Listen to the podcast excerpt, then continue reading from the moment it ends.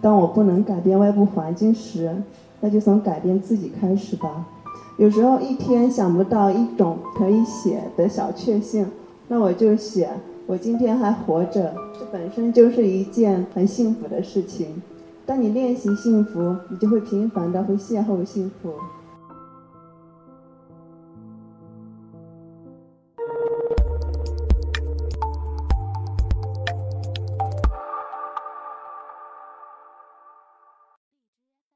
大家好，呃，我叫李娜，今天分享的是一小段生活中关于改变的事。十八岁那一年，呃，从一个偏僻的小镇去踏入大学的我，当时思乡、脆弱、自卑、迷茫。在那个时候，我认识了一个对我影响很深的朋友。与我相反的是，他是一个非常的。独立、自主、积极、热爱生活的一个女孩。她业余时间，她带我去打排球、踢足球、打篮球，都是我平生第一次的体验。周末的时候，她会学溜冰、拉小提琴，然后我就在旁边看书。在她的影响下，我慢慢的变得开朗、自信起来。我也去参与参加勤工助学，参与班委会的工作，开始慢慢的有了自己大学的规划和生活。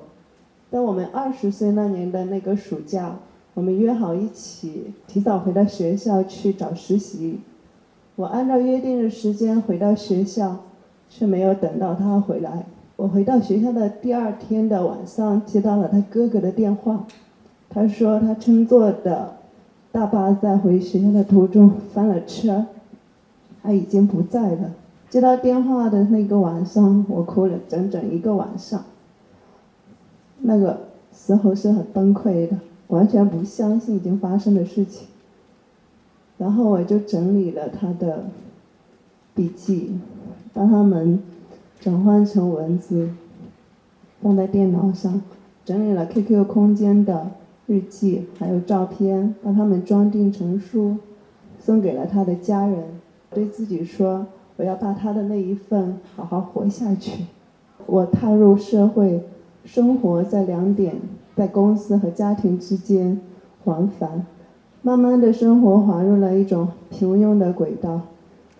工作越来越忙，职责越来越大，转身发现，将整个生活里边。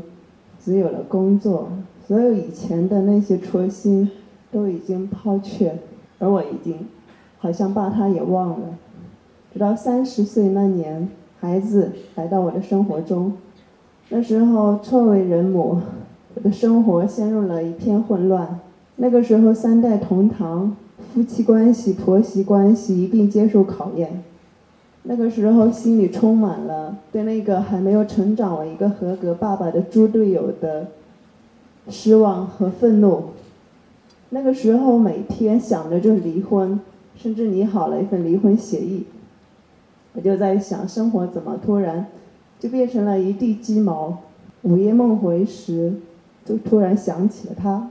我就在想，如果他在，他现在会是什么样子？没有答案。我心里是愧疚的，因为我没有延续他对生活十二万分的热情，没有像我承诺的那样活出生命的精彩。我觉得够了，该改变了。也就是在那个时候，因缘际会，我加入了童书妈妈广州读书会，我接触到了一些以前不曾接触到的东西。Tim Urban 有一本书，把一个人一生的时间。按照年份、月份、日子说，做成了三个巴掌大的图形。如果假如我能健康的活到八十岁，那么我余生也就只剩下五百多个月的生命了。蒂莫西的《巨人的工具》一书，记录了一帮疯狂的热爱生命、珍惜生命的赤子。他们每个人将创造力和天赋发挥到极致，在他们身上有一种共同的特点。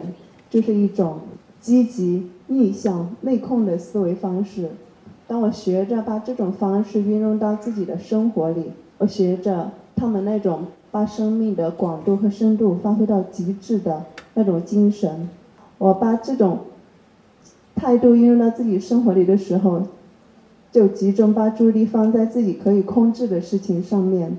当我不能改变外部环境时，那就从改变自己开始吧。在面对婆媳关系时，我不在意听到老人的唠叨就很抵触、很愤怒，而是把它当成一种改变关系的一种信号。